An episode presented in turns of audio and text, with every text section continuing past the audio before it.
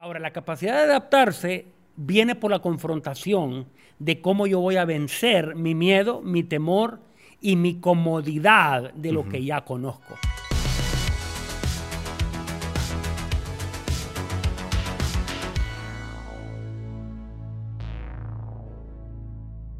Hey, bienvenidos al podcast. Hoy tengo un excelente invitado mi buen amigo Gerardo Ortega. Bienvenidos a un episodio de Download, un espacio en el cual vamos a proveer una dosis de ideas prácticas para inspirar al líder creativo que el tiempo de hoy demanda. Gerardo, ¿cómo te encuentras? Hola Will, qué gusto estar contigo en este tu podcast y para poder hacer una descarga de ideas creativas. Yo creo que eso es importante. Eh, obviamente me mostraste tu celular nuevo eh, que tiene dos pantallas. Eh, todavía los que estamos en iPhone todavía tenemos solamente una sola pantalla. Pero me, me, gustó algo que tiene que ver con la actualización. Tiene que ver con la capacidad nuestra de poder recibir la información correcta para obtener la operación correcta, ¿no? Correcto. Es, es realmente determinante como líderes relevantes aprender a recibir la información correcta, pero también tener el atrevimiento de salir de aquellas cosas que conocemos y de las cosas en las cuales nos adaptamos, que manejamos con facilidad. Por ejemplo, yo he sido alguien que ha utilizado Samsung durante muchísimos años. He utilizado eh, Samsung. Pero encontré este teléfono, como tú lo mencionas, que tenía la posibilidad de tener dos pantallas de ver dos programas al mismo tiempo, de ver de tener dos recursos simultáneos, de estar hablando con alguien mientras estoy haciendo un Google, o de estar viendo WhatsApp y estar viendo Facebook, o estar en Instagram al mismo tiempo que estar en otra aplicación. Y me atreví a salir de la línea de Samsung, a entrar a una línea que nunca yo había conocido, pero que estoy 100% satisfecho del cambio. Y yo creo que eso es importante, la, la apertura al poder ver más allá de nuestro conocimiento o muchas veces lo que nos limita de poder operar distinto son preferencias. Porque en realidad, al final, es una cuestión de preferencia. y hablando de los celulares y de, las, de la tecnología ha avanzado tanto que es una cuestión de preferencia nada más. Y muchas veces nos perdemos en preferencias y no en efectividad. A veces lo que nos limita como líderes son preferencias personales y no necesariamente la dirección de la voz de Dios. Correcto. Mira que ahora que tú estabas hablando, estaba pensando en la vida de, de un hombre que para mí es muy significativo, y es la vida del apóstol Pedro. En el momento de la barca, ellos eran gente de mucha experiencia en lo que hacían. Ellos eran pescadores, entendían el manejo del mar, entendían el manejo eh, de, las maniobras del, eh, que, la, parte naval requiere, pero también conocían las leyendas que como marinos se, eh, se conocían. Y había una leyenda que un fantasma aparecía ahí y de repente aparece Jesús. Y Jesús le habla y le dice, no teman, soy yo. Y todo el mundo cayeron en pánico. Pero pues, curiosamente, alguien se atreve a hablarle por encima de su temor. Y a veces el temor puede ser también el escondite de una preferencia. Claro. Entonces, pero Pedro se atreve a, hablar por encima de su temor, Pedro se, se atreve a hablar por encima de sus preferencias, que era conozco la embarcación, conozco la tormenta, pero tengo que ir por encima de. Y él hizo algo que nadie ha hecho, que es caminar sobre las aguas. Entonces, yo creo que esto de ser líderes eh, con ideas creativas, nos deberíamos desafiar a nosotros mismos, atrevernos a salir de las zonas de comodidad, a salir de las líneas de pensamientos tradicionales, convencionales, los cuales hemos aprendido, e ir por encima de lo que no conocemos. Definitivamente.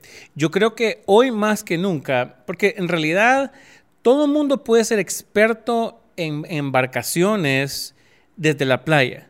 Todo el mundo puede ser experto en botes y tener preferencias en la playa. Pero los tiempos que vivimos hoy, más allá de cualquier circunstancia, obviamente estamos grabando este podcast en julio, eh, a final de julio de, de 2020 y, realmente nos encontramos en medio de una pandemia, pero más allá de eso, hablemos del, del aspecto de crisis porque vivimos nosotros constantemente en una guerra contra una crisis. Y la crisis no necesariamente es financiera o, familiar o social. En realidad, la crisis es por el estancamiento o por salir del estancamiento. Correcto. Porque hay veces que podemos estar tan bien, pero que es una crisis. Eh, hay yo conozco gente que está en crisis de estar tan bien, pero en realidad es por un estancamiento emocional, espiritual, de propósito pero hasta que llegamos a una tormenta en la cual nos enfrentamos y son, eh, son confrontados esos temores, como, como tú mencionabas, ¿cuáles crees tú que son las cualidades que requieren el tiempo de hoy? Es una pregunta eh, bien profunda y voy a tratar de darlo lo más Tenemos tiempo, tranquilo, tenemos tiempo. Sencillamente posible. Yo creo que número uno es la capacidad de adaptación. Eh, esta pandemia, como tú mencionabas, no, no cogió a Dios por sorpresa. Claro. Quizás cogió a la humanidad por... Definitivamente. Nadie estaba preparado para eso. Nadie estaba preparado para eso. Entonces, la adaptabilidad de vencer lo que la circunstancia te habla. Por ejemplo, hubo una crisis al inicio de la, de la pandemia en relación a la iglesia. Eh, y, yo, mi postura en relación a la iglesia fue, la iglesia no pierde su movilidad por no congregarse. O por no tener un templo abierto. Por no tener un templo abierto. Claro, Porque la movilidad es espiritual. Entonces tuvimos que vencer la escasez de movilidad física y adaptarnos a una movilidad espiritual. Luego vino una explosión de medios y vemos que mil predicadores en el Facebook, tanto que se saturó el Facebook, que a veces hemos llegado a un punto, ya no quiero ver Facebook porque hay mucha gente, Demasiado. demasiada gente hablando, y a veces hablando lo que siempre se habla. No quiero mencionar nada en particular, pero entonces yo creo que la capacidad de adaptarse. Ahora, la capacidad de adaptarse viene por la confrontación de cómo yo voy a vencer mi miedo, mi temor, y mi comodidad de lo que ya conozco. Entonces la adaptabilidad. Y me lleva a un pasaje de la escritura que dice que somos como el viento, que no sabemos de dónde somos, ni de dónde venimos, ni para dónde vamos. Entonces esa es una cualidad de un líder que puede hacer descargas creativas. Puedo adaptarme en medio de cualquier circunstancia, en medio de cualquier situación y aún así salir victorioso. Yo creo que es importante esa capacidad para poder adaptarnos, especialmente como el viento. Que muchas veces nosotros estamos esperando el viento correcto para tomar acción. A veces nosotros estamos esperando que el viento sea favorable para llevarnos a la acción. Y creo que esa adaptabilidad que tú mencionabas y esa flexibilidad, porque es bien curioso cómo la iglesia, en este caso hablando de, la iglesia, necesita crear un movimiento al mismo tiempo que necesita una estructura. Y a veces creo que ese es el balance más difícil entre tener la flexibilidad necesaria sin perder la identidad, sin perder quiénes somos o la visión, porque también todos nosotros eh, tenemos la tentación de copiar modelos, de copiar estructuras, de copiar, veamos, en eh, eh, el último congreso, quién es la, nueva canción, quién es la nueva predicador, lo, que sea, ¿no? Y perdemos de vista mi misión, mi visión, lo que Dios me llamó en el contexto. Creo que eso es más importante, porque hoy en el, en el tiempo que vivimos, vivimos en el tiempo de contenido. O sea, lo que tú hablabas tanta gente que está hablando en, Facebook, en redes sociales, que está bien. O sea, yo creo que eso nos da la, apertura, pero muchas veces simplemente estamos hablando, estamos creando ruido y no tenemos contexto. ¿Cómo crees tú cuál es ese balance de la adaptabilidad entre lo estructural, lo importante de tener una estructura y el balance de tener la flexibilidad? Bueno, como, como sabemos los que leemos un poco, eh, la arquitectura y la ingeniería ha, ido sufriendo cambios, sobre todo en los países que sufren mucho de movimientos telúricos. En el principio se construían edificaciones rígidas que, que a la mente del arquitecto o de la tecnología y el conocimiento de aquel tiempo eran edificios indestructibles. Claro. Pero aparecía un movimiento telúrico un poco fuerte y el edificio colapsaba porque el, el fundamento no era flexible. Luego la tecnología comenzó a crear un tipo de concreto que es eh, como corcho, que se mueve de acuerdo al movimiento telúrico. Yo pienso que lo- el, líder, el, el líder que innova, que crece, que se multiplica de, de acuerdo a las capacidades que Dios le dio, porque es importante entender las capacidades y cómo multiplico las capacidades. Porque no solamente se trata de tener capacidad, Claro. se trata de multiplicarlas. Todos nacemos con cierta medida que tiene el potencial de crecer desde adentro. Pero yo soy responsable por esa multiplicación, que fue lo que hizo Jesús con, cuando le entregó 10 talentos, 5 talentos y un talento. El que recibió un talento se vio a sí mismo pequeño e incapaz para multiplicar. Y entonces a veces eso es lo que ha pasado en la iglesia. Escondemos el talento y nos limitamos a la estructura que ya nos enseñaron a vivir. Y estamos escondiendo la verdad que Dios nos ha dado. Cuando una de las maneras más importantes de ser flexibles, eh, y quiero usar la palabra con mucho cuidado, improvisación, porque ante una crisis la improvisación se vale, siempre y cuando la improvisación sea dirigida desde dos principios. Número uno, el principio de la identidad verdadera que tú eres, y número dos, desde la verdadera, eh, el verdadero conocimiento de tu propósito. Entonces, ante una crisis que me golpea de forma eh, que yo- Inesperada, claro. la improvisación es válida. Claro. Porque yo creo que ahí es cuando el viento comienza a soplar. El viento es contrario. Y muchas veces cuando el viento es contrario, yo empiezo a hacer cosas que yo no había contemplado. Es como la unción del búfalo. ¿Por qué la Biblia menciona la unción del búfalo? Porque dentro de la raza bovina, él es el único animal que en una tormenta no se detiene, sino que baja la cabeza y se determina en su paso hasta cruzar la tormenta. La tormenta más dura, él la pasa y la atraviesa. Y la Biblia habla que nos dará la unción del búfalo. Pero cuando yo veo la tormenta, la tormenta me puede asustar, Claro. pero el búfalo agacha la cabeza y no ve la tormenta. Entonces eso nos permite ser, entender la verdad interna para poder ser movibles, movibles de forma inquebrantable. Es decir, me muevo con la tormenta, pero no me quiebro. Como decía el apóstol Pablo, derribados, pero no destruidos.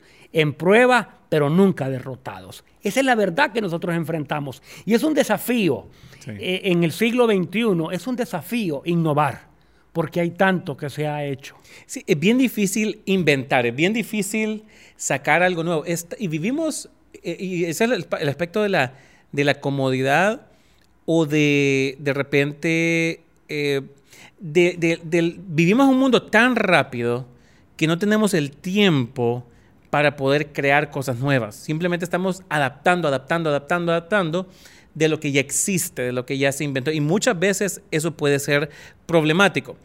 Una estamos pregunta. fotocopiando. Claro, Muchas veces estamos claro. fotocopiando. Porque es más fácil. Porque es más fácil, porque vivimos tan rápido, porque tenemos cultos, tenemos eventos, empresas, cosas, que es más fácil copiar y adaptar. El fotocopiado, en mi, en, en mi, en mi entendimiento, Will, sería esconder tu talento. Porque no eres real, no eres verdadero a tu propio llamado y a tu propia identidad. Ser Claro. creativo involucrará encontrar tu diseño, tu propósito y tu identidad. Que toma tiempo. Es un proceso. Toma tiempo, toma esfuerzo. No es, y yo siempre le digo a la gente, no es porque es fácil, pero es porque vale la pena. Sí, me gusta eso. O sea, no lo hacemos porque es fácil, lo hacemos porque vale la pena. Y creo que eso es importante. De hecho, Will, es más fácil fotocopiar no, que ser original. Definitivamente. Es mucho más fácil. Sí. Ver lo que hizo XXX, ver lo que hizo alguien famoso y tratar de duplicarlo. Es mucho más fácil. Creo que podemos inspirarnos sin imitar. Correcto. O sea, yo me puedo inspirar en, en vos, en, en alguien, y decir, wow, me inspira lo que hace, sin necesariamente copiar lo que hace. O que, no, puedo inspirarme en lo que hace, sin necesariamente copiar quién es. Sí, correcto. Y ese es un error que yo he visto a lo largo de mi, de- de mi caminar. Gente que quiere imitar a alguien porque ven el éxito. Claro. Porque nadie quiere imitar a un fracasado. No, de acuerdo. Entonces a veces queremos imitar a alguien porque vemos el éxito, pero no queremos imitar el carácter, la nobleza, la integridad, que creo que son valores de mayor peso cuando permitimos que, que Dios forme en nosotros integridad, valor, carácter y ser reales a quienes somos en Dios. Y entonces seremos creativos, seremos impredecibles, seremos como el viento. Sí. Yo creo que, yo creo que parte de lo que, de lo que estamos hablando lo podemos llevar, que creo que es una de las eh, facetas más importantes a lo que hoy eh, la verdad que es necesario y es el ser auténtico. El ser auténtico no quiere decir que voy a ser distinto, que voy a ser tan relevante, tan innovador, porque ahí es donde la gente se pierde. A veces nos perdemos en querer ser tan revolucionarios, tan únicos, tan, eh, tan distintos, que realmente Dios nos llamó a ser auténticos. Y creo que eso es lo que tiene mucho valor, el cómo somos auténticos en este tiempo. Y una de las cosas que creo que, eh, eh, mira, una, una, encuesta que hablaba acerca de, de por qué los jóvenes no les interesa la iglesia. No es porque no sean espirituales o no tengan hambre espiritual. No es porque no les guste el concepto de Dios o, tengan tendencias más liberales o lo, que sea, sino que la gran mayoría es que consideran que no es auténtico. Hmm. La fe que ven de sus padres o la fe que ven de los líderes no es auténtico. Y creo que eso es un desafío para el día de hoy. Para los líderes de hoy, no se trata de parecerse a fulano de tal. No es sonar como el otro. Es ser auténtico. ¿Qué tan auténtico podemos ser en medio de tanto ruido, en medio de tanta influencia? Sí. Mientras tú hablas acerca de ser auténtico, no puedo dejar de pensar acerca de la analogía que se hace entre el cuerpo humano y la iglesia. Claro. El cuerpo humano está compuesto por sistemas y por aparatos. Los sistemas, es algo que estaba estudiando, eh, los sistemas están compuestos por órganos que tienen el mismo tejido o tejido similar. O sea, habla de uniformidad en el tejido. Y luego están los aparatos que coordinan eh, funciones mayores, pero que eh, organizan órganos de distinto tipo de tejido. Inclusive un aparato puede incluir un sistema, pero tenemos muchos órganos en el cuerpo y cada órgano es auténtico. Cada órgano es importante y relevante lo que hace. Pero se agrupa en sistemas de acuerdo a su propio tejido o identidad y luego se agrupa en aparatos donde incluye diferencias entonces creo que ese es un desafío para el líder innovador de esta temporada. Aprender quién soy, aprender quiénes son iguales a mí y aprender a trabajar con los que son diferentes a mí. Pero yo no pierdo mi identidad, yo no pierdo quién soy, yo no pierdo mi función. Al contrario, el sistema y el aparato depende del correcto funcionamiento y la integridad individual de cada uno para poder cumplir una misión única, que es el bienestar del cuerpo. A veces cuando yo dejo de ser único, es como que todo el cuerpo quiere hacerse un riñón. Entonces dejamos de respirar porque los pulmones ya los pulmones se rebelan y dicen, "Hey, yo no quiero ser pulmón, yo quiero ser riñón." O el riñón dice, "No, yo no quiero yo, yo, no quiero ser riñón, estoy cansado de estar filtrando, quiero ser quiero ser ahora páncreas." Cada la unicidad lo que nos hace únicos nos hace relevantes. Y eso es importante. Quiero, quiero, eh, eh, eh, quiero tocar ese tema. Muchas veces la relevancia tiene que ver con, ah, tiene tantos seguidores en redes sociales, tiene ciertas cosas, es músico, es cantante, es influyente, whatever, lo que, sea.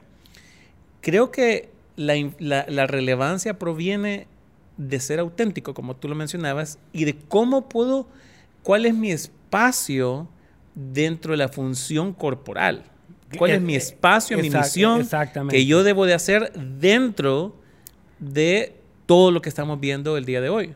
Fíjate que pensando en esto, mientras tú eh, eh, hablas, pensando en Jesús, hablando a Jesús como hombre, el único hombre que dividió la historia en dos, antes y después de.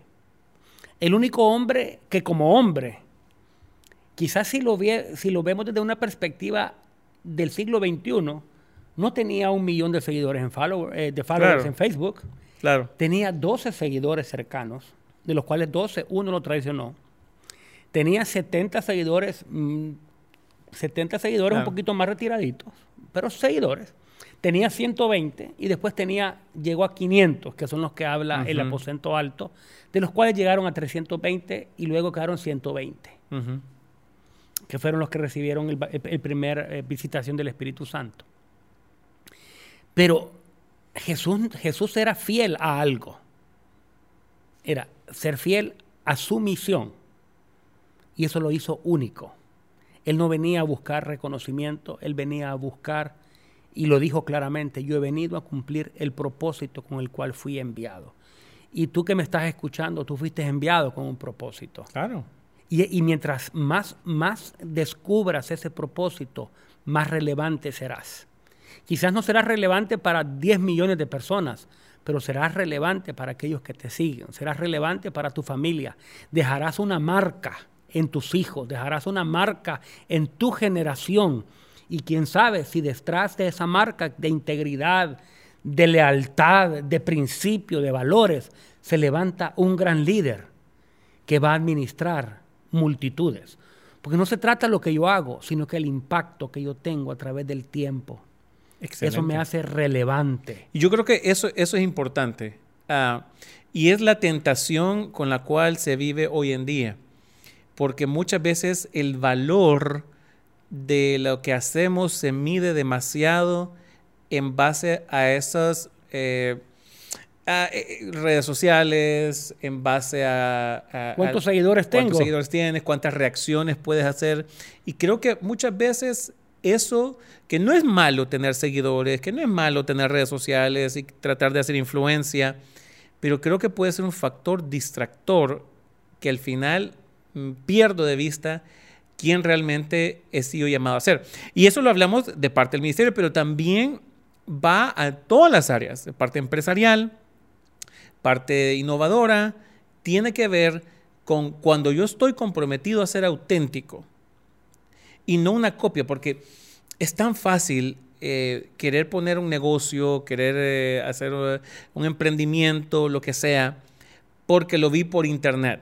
Vi una página en Instagram y siempre es más fácil copiar. Pero a veces como que estamos buscando el lado corto al camino. Pero cuando yo le soy mi compromiso, yo le soy fiel a quien yo debo de ser y hago las cosas correctas y persevero en ello, los resultados van a venir. Los frutos se van a dar. Así es. Rápidamente, ¿qué te ha enseñado esta, esta crisis? Adaptabilidad. He, he- aprendido a improvisar, salí de mi zona de confort, Will.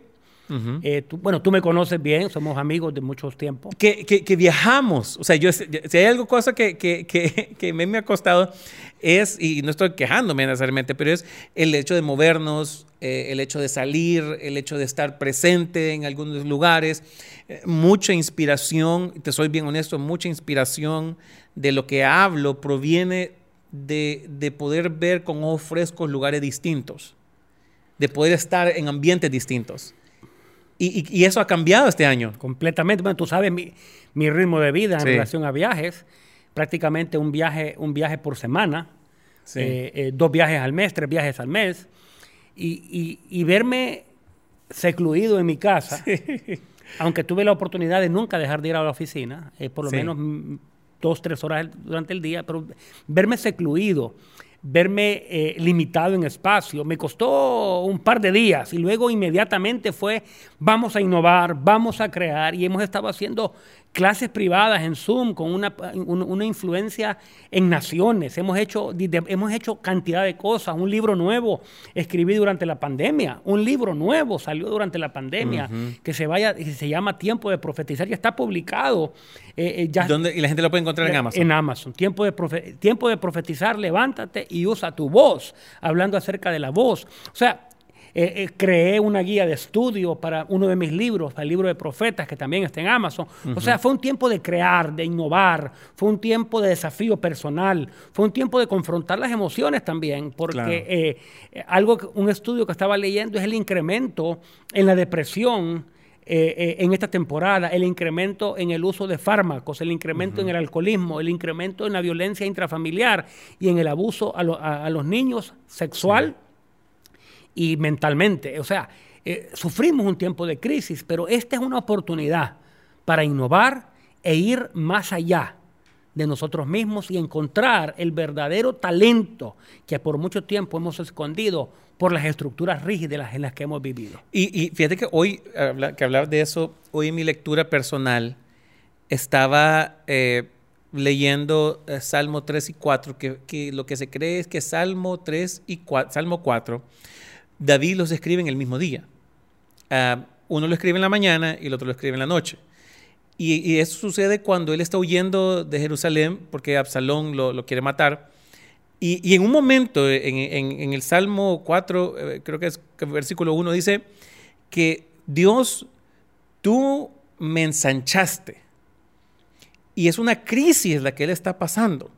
Pero él no la ve como el estrés que lo viene a destruir lo viene a ver como algo que lo va a ensanchar. Y creo que es un proceso en el cual nos encontramos. Lo podemos ver como desde las perspectivas que sean. Pero si podemos aprender algo de este tiempo de crisis, de pandemia, como le quieran llamar, es, es un tiempo de estiramiento. Es un tiempo de ensanchamiento.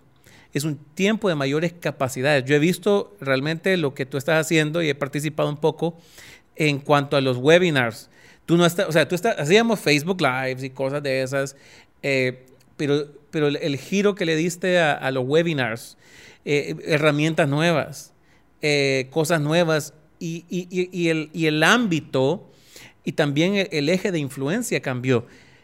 Cambiaron las herramientas, pero también nosotros nos estiramos para tener mayor alcance.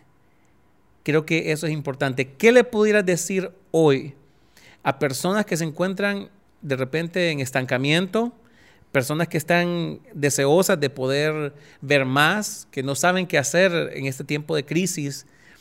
¿Qué cualidades, qué les recomiendas para aquellos que tienen sueños pero no saben cómo lograrlos?